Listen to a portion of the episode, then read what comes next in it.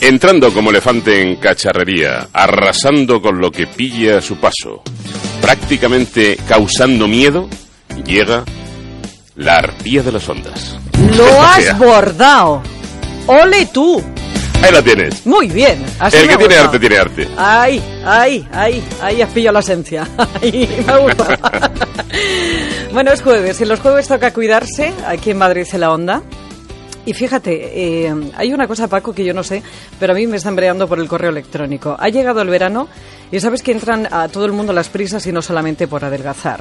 ¿Qué pasa? Pues que ha pasado un año y nos hemos quitado el cuello alto y el maquillaje y aparecen los estragos del tiempo y eh, con las arruguillas las preguntas. Así que si te parece hoy en el treinta y tantos, te respondo eso que muchas me estáis preguntando por correo electrónico de ¿cómo puedo mejorar las arrugas de la cara y el escote?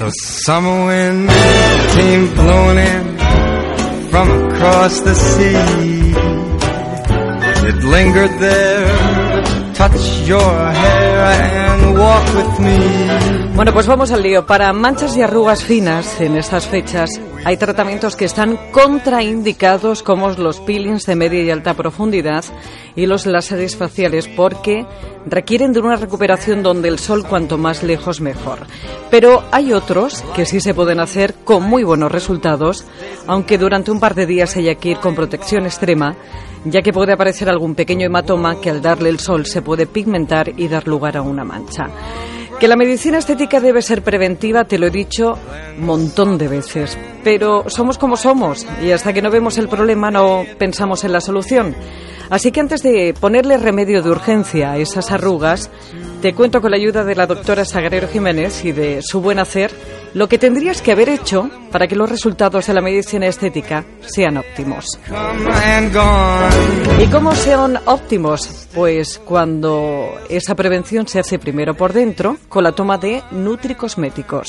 Para esto tenemos pues desde eh, vitaminas, eh, oligoelementos, minerales, fosfolípidos, suelen haber ya complejos ya preparados que vienen con todo lo que necesitamos. Eh, también va a ser muy importante, por ejemplo, el colágeno. El colágeno me parece esencial.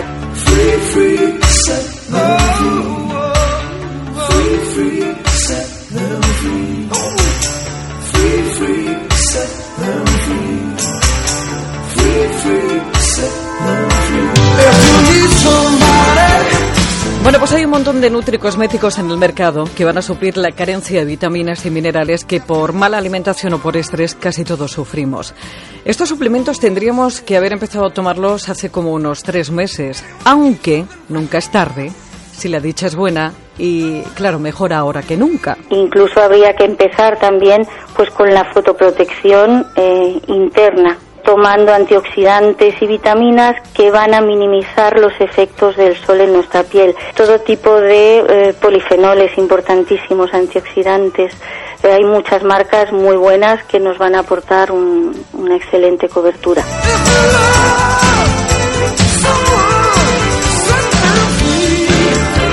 Pero como antes te decía, hay que adelantarse al verano, por dentro y también por fuera. Por ejemplo, el escote suele estar muy fotoenvejecido.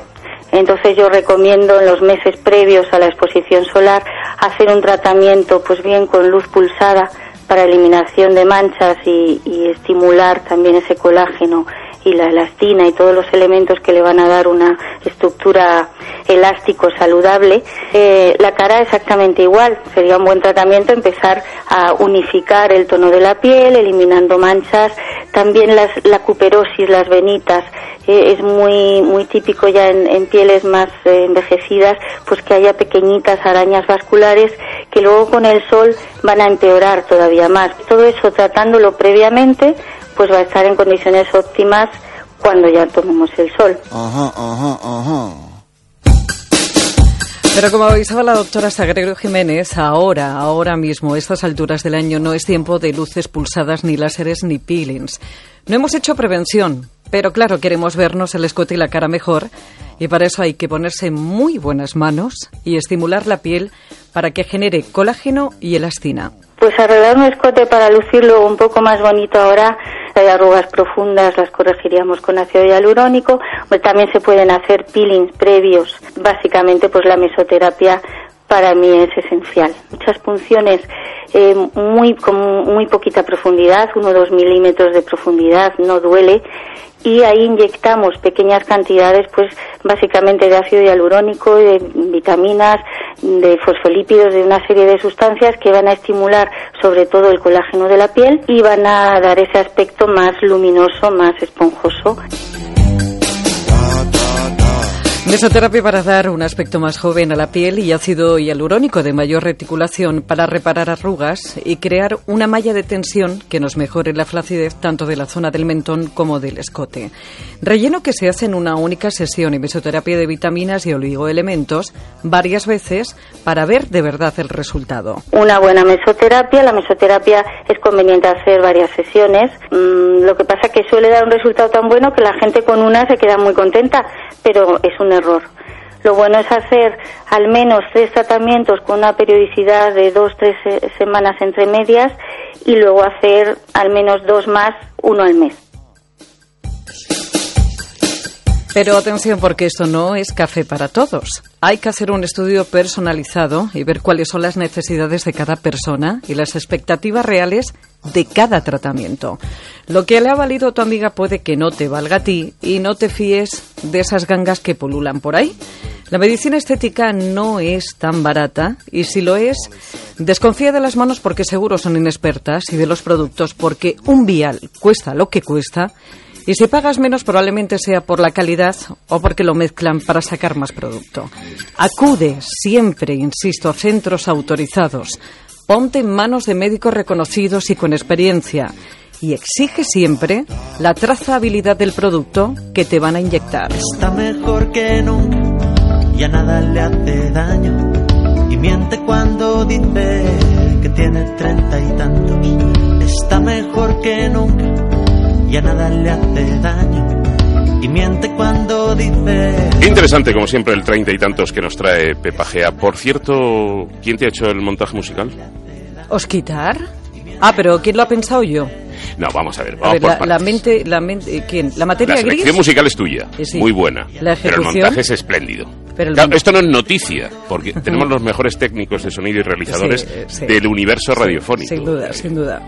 Sin duda. Lo que pasa es que conmigo Maestro. se lucen porque tengo buen gusto musical, no contigo que pone unas cosas. No, pues, Eh, en fin, hoy creo, No me tires de la lengua. hoy creo que eh. llevas una indumentaria para lucirse. Eh, ya te han contado, ¿no? Que venía con falda. En fin. Bueno, señores, que para cualquier sugerencia o consulta hay un correo electrónico que es treinta y tantos arroba onda.